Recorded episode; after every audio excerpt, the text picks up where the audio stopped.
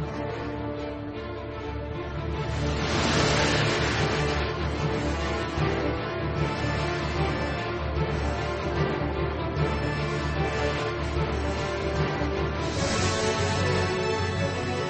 圣殿春秋》，作者肯·弗莱特，翻译胡允环。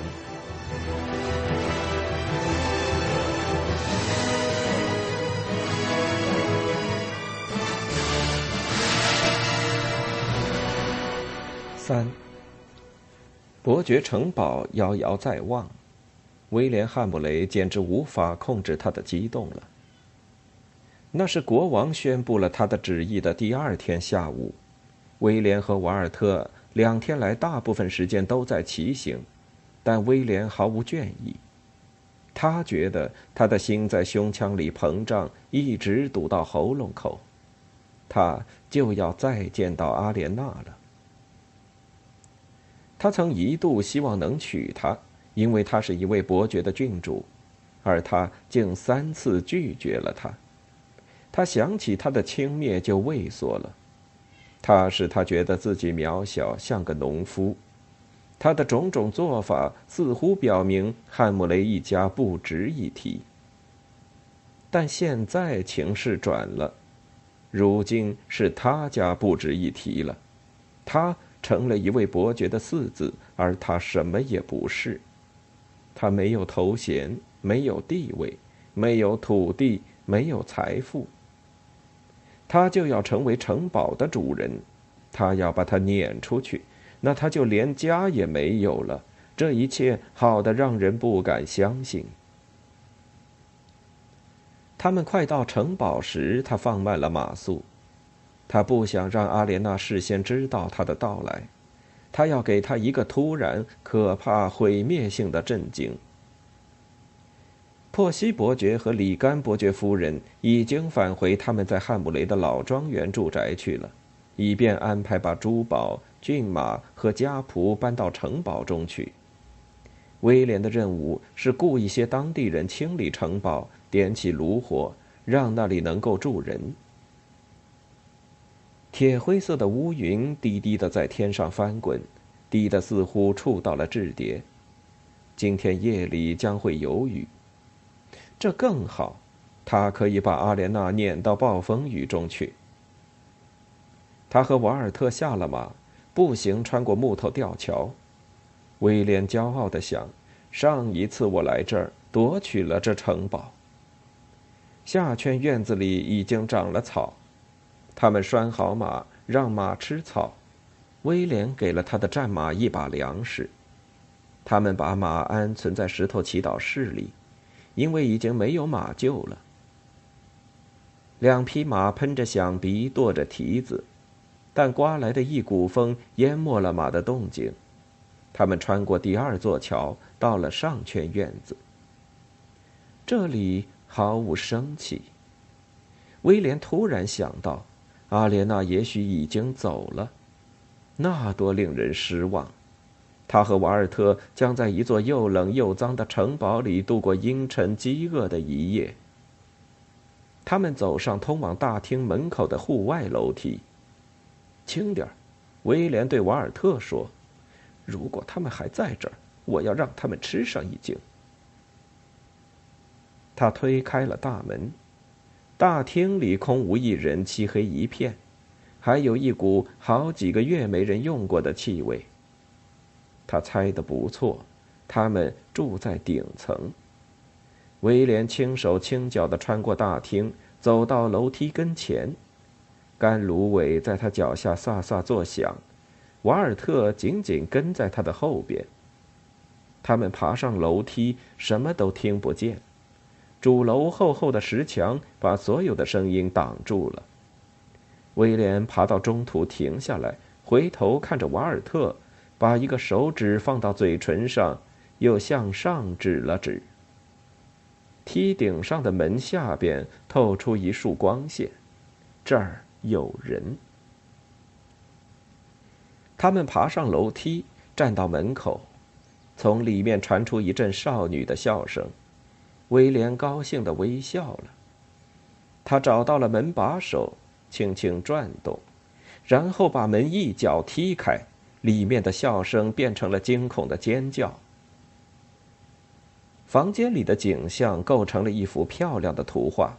阿莲娜和她的弟弟理查正坐在壁炉旁的一张小桌边，玩着什么纸板游戏。那位总管马修站在他身后，从他肩上往下看。阿莲娜的面孔在火光映照下呈玫瑰色，她的深棕色全发闪着金茶色的亮光，穿着一件灰白色的亚麻布长袍。他吃惊的把红红的嘴唇张得又大又圆，抬眼望着威廉。威廉看着他吓慌的样子，很是得意，但什么也没说。过了一会儿，他恢复了镇静，站起身来说：“你想要什么？”威廉曾经在想象中多次排演过这场面。他慢慢的走进屋里，站到火边，靠着双手。然后才说：“我住在这儿呀，你想要什么？”阿莲娜的目光从他身上移到瓦尔特身上，他既害怕又困惑，但说话的声调仍是挑战性的。这城堡属于夏林伯爵，说完你的事就出去。威廉胜利的一笑：“夏林伯爵，那是我父亲。”他说：“那总管咕哝了一声，像是一直担心这件事。”阿莲娜看上去惊呆了。威廉继续说：“昨天，国王在温切斯特封我父亲做伯爵，这座城堡如今属我们所有。在我父亲到来之前，我就是这儿的主人。”他朝那总管打了个响指：“我饿了。”给我拿面包、肉和酒。那总管迟疑着，他担心的看了阿莲娜一眼，不敢离开她，但他别无选择，只得朝门口走去。阿莲娜也朝门口迈了一步，像是要跟他出去。待在那儿，别动！威廉命令他。瓦尔特站到了他和门之间，挡住了他的去路。你没权指挥我。阿莲娜说，还带着以往那种专横。马修用害怕的腔调说：“留在这儿，我的郡主，别激怒他们，我马上就回来。”阿莲娜朝他皱了皱眉，但他待在原地没动。马修走了出去。威廉坐到阿莲娜的椅子上，他挪到他弟弟那一侧。威廉打量着他们，这姐弟俩很相像。但所有的力量都在那少女的脸上。理查个子高高的，像个笨拙的成年人，但还没长胡子。威廉很高兴能够有权摆布他们。他说：“你多大了，理查？”“十四岁。”那男孩阴沉着脸说：“嗯，杀过人没有？”“没。”他回答说。然后，为了表现出一点自己的勇武，又补充说：“还没有。”威廉想：“你也要倒霉的，你这目空一切的小崽子。”他又转向阿莲娜：“你多大了？”起初，他看上去像是不想理睬他，但后来他似乎改了主意，或许是想起了马修说的“别激怒他们”。十七岁，他说：“嗨，全家人都会数数呢。”威廉说：“你是个处女吗，阿莲娜？”“当然是。”他发怒了。威廉突然伸过手去握住她的乳房，他的大手刚握满，他揉搓着，感到她的乳房又挺又柔，他往后退缩着，乳房从他的手中滑了出来。理查挡上前来，但为时已晚，只把威廉的手臂撞到一旁，再没有让威廉更开心的事了。他飞快地从椅子里站起来，对着理查的脸猛挥一拳。不出他所料，理查很软弱，他一边哭着，一边用双手去护脸。“别碰他！”阿莲娜叫着。威廉惊奇的看着他，他似乎关心他弟弟胜过关心自己，这倒值得记住。马修端着一个木托盘回来了，托盘上放着一长条面包、一条火腿和一罐葡萄酒。他看到理查用手捂着脸，面色变得苍白。他把托盘放到桌上，就走到那男孩跟前。他把理查的手轻轻移开，查看着孩子的脸，眼睛周围已经红肿了。我嘱咐过你们，别激怒他们，他咕哝着说。但他看到没有更糟糕的情况，倒似乎放心了。威廉失望了，他本来希望马修会大发脾气，这总管实在是让人扫兴。威廉看着那些食物要流口水了，他把他的椅子拉到桌边，取出他的餐刀，切下一厚片火腿。瓦尔特坐在他的对面，威廉满嘴都是面包和火腿，对阿莲娜说：“拿几个杯子来，给我倒酒。”马修刚要去，威廉说：“嗯，不要你，让他来。”阿豫着，马修焦急的看着他，一个劲儿的点头。他走到桌边，拿起了酒罐。在他俯身向前时，威廉弯下腰去，把手伸进他衣服的下摆里，手指快速的沿他的大腿摸上去。他的指尖触到了长着绒毛的纤细小腿，然后摸到他的膝弯，然后是他大腿内侧柔嫩的皮肤。这时，他一退躲开了，转了一圈。拿起沉重的酒罐砸向他的脑袋，威廉用左手挡开酒罐，右手扇了他一耳光。他是使足了力气来打的，打的手都疼了，心里倒很痛快。阿莲娜尖叫起来。威廉从眼角看到理查在动，他正盼着这样呢。他用力推开阿莲娜，他砰的一声摔倒在地。理查像鹿冲向猎人般的朝威廉跑过来，威廉躲开了理查的第一下猛击，跟着就给他肚子一拳。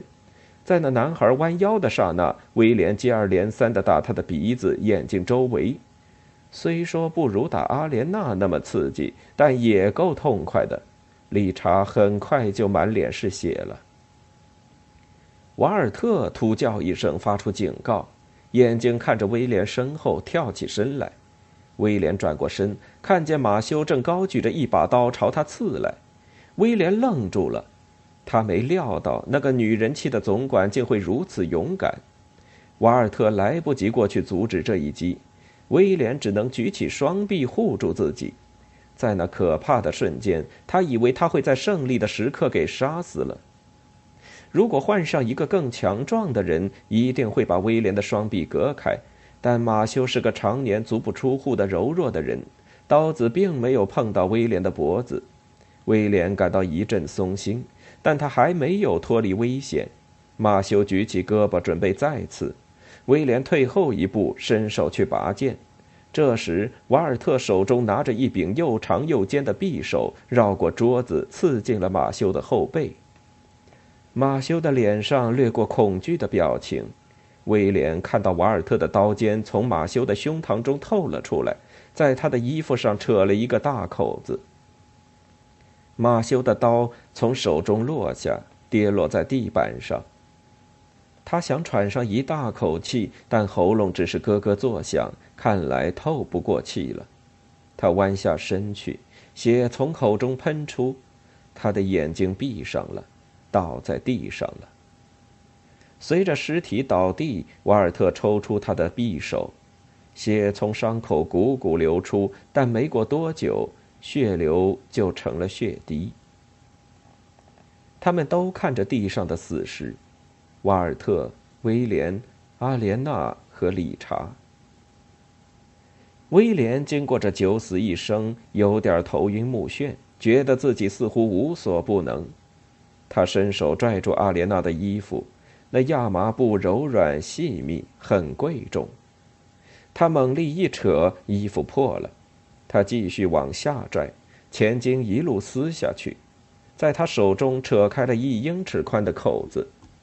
阿莲娜尖叫着，一边竭力拽住撕开的袍子挡住前胸，但撕开的两边对不到一起了。威廉口干舌燥，阿莲娜一时表现出的脆弱刺激了他，比他先前看他洗澡还来劲，因为现在他知道他在看他，他感到羞耻，而他的羞耻更给他火上浇油。他用一只手臂挡住乳房，用另一只手捂住下身。威廉扔掉手中的布条，抓住了他的头发。他把他拽向自己，转过他的身体，把他撕破的衣服从他背上褪掉。他有精巧白皙的肩膀、细小的腰身和惊人丰满的臀部。他把他拽到跟前，把自己的身体靠到他背上，用自己的下身在他屁股上蹭着。他低下头，使劲咬他柔嫩的脖颈，直到他尝到了血味儿。他再度尖叫起来，他看到理查在动，拽住那小子！他吩咐瓦尔特。瓦尔特抓住理查，扣住他的双臂。威廉用一只手臂把阿莲娜搂紧在胸前，用另一只手在她身上摸索。他摸着她的双乳，掂量着，挤压着，然后捏着她的小乳头。接着，他的手掠过腹部，摸到她腿裆处长毛的三角区。阴毛浓密蜷曲，和他的头发一样。他用手指使劲往里戳，他开始哭叫。他的阴茎硬挺的，让他觉得都要胀破了。他从他身边移开，然后倒拽着他，用他岔开的一条腿下绊。他扑通一声仰面朝天摔在地上，摔得直喘气。威廉没想到会这样，连他自己都不清楚是怎么发生的。但此时，任什么也阻止不了他了。他撩起衣服，把阴茎掏给他看。他的样子很害怕。他大概从来没有看过硬挺挺的阴茎。她是个地道的处女，这样更好。把那小子带来，威廉对瓦尔特说：“我要让他看个清楚。”出于某种原因，想要在理查眼前做这件事的念头让他十分开心。瓦尔特推着理查走过来，又强按着他跪下去。威廉跪到地板上，分开阿莲娜的两条腿。他挣扎起来，他爬到他身上想压服他，但他还在抵挡，让他没法进去。他激怒了，这会毁掉一切的。他用一只臂肘撑起身子，用另一个拳头打起他的脸。他哭叫着，两颊气得通红。但他一试图进到他里边，他就又推拒起来。瓦尔特可以按住他不动，但他还压着那男孩子。威廉突然灵机一动，把那小子的耳朵割下一个来。瓦尔特，他说。阿莲娜僵住了。别，他哑着嗓子说：“别碰他，别再伤害他了。”那就劈开你的腿，威廉说。他听到这种强加在他身上的选择，两眼恐怖的睁得圆圆的，瞪着他。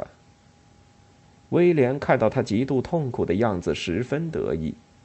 瓦尔特很漂亮的玩着他的把戏，他抽出刀子放到理查的右耳上，他转了一会儿，然后用一个几乎是温柔的动作割下那孩子的耳垂。理查厉声尖叫，鲜血从那小伤口流出来。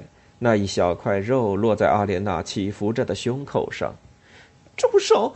他高叫着：“好吧，我干！”他劈开了双腿。威廉往手掌上吐了口唾沫，然后摩擦起他腿裆间湿漉漉的地方。他把手指伸进他里边，他痛得直叫，这让他更激动了。他俯下去压到他身上。他躺着不动。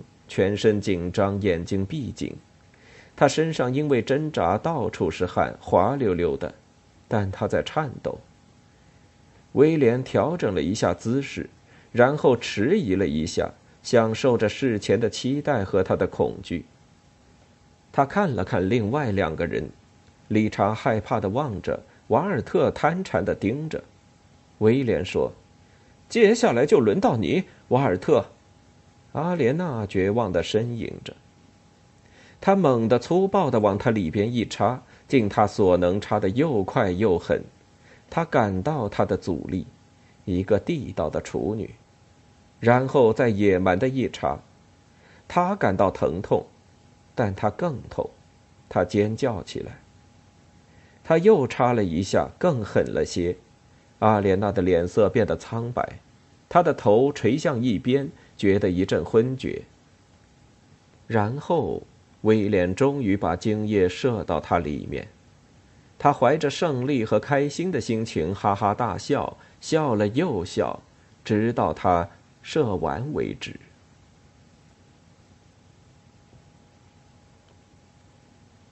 大半夜都刮着暴风，黎明前才止住。突然的安静惊醒了建筑匠汤姆，他躺在漆黑之中。听着身边阿尔弗雷德沉重的呼吸声和另一边玛莎低低的喘气声，心中盘算着：天亮后可能晴空万里。这两三个星期都阴云密布，今天总算可以看到日出了。他一直在等着这一天。